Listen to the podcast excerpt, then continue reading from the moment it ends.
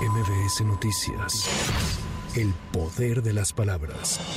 Por segundo día consecutivo, trabajadores del Poder Judicial de la Federación realizan protestas y bloqueos en la Ciudad de México y varios estados de la República en contra de la posible desaparición de 13 fideicomisos. Al respecto, el presidente López Obrador insistió que no serán afectados los trabajadores. Y aprovecho para decirle a los trabajadores del Poder Judicial que no es con ellos, que ellos no van a salir perjudicados en nada. Al contrario, ellos van a resultar beneficiados porque lo que se debe de buscar es bajarle el sueldo y sobre todo las canonjías, los privilegios a los de arriba y subir el sueldo a los de abajo.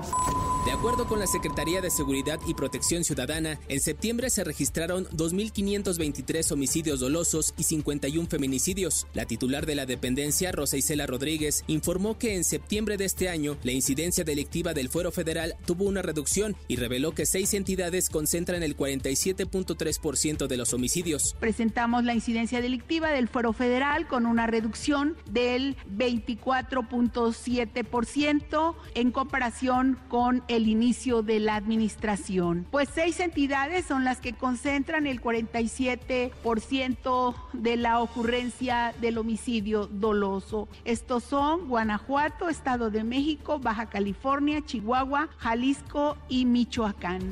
Esta madrugada aterrizaron los dos aviones de la Fuerza Aérea Mexicana con los últimos connacionales repatriados de Israel. El secretario de Defensa Luis Crescencio Sandoval informó que en total 720 personas fueron evacuadas de ese país.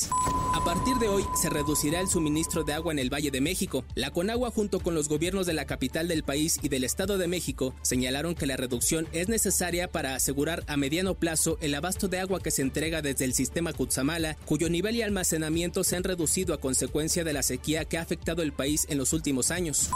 La Agencia de las Naciones Unidas para los Refugiados de Palestina urgió la llegada de suministros y la ayuda humanitaria a la franja de Gaza. La organización internacional Save the Children pidió un alto al fuego en Gaza y reveló que alrededor de mil niños han muerto debido a los bombardeos del ejército israelí. Se prevé que mañana el presidente de Estados Unidos, Joe Biden, viaje a Israel. Para MBS Noticias, Giro Montes de Oca. MBS Noticias. El poder de las palabras.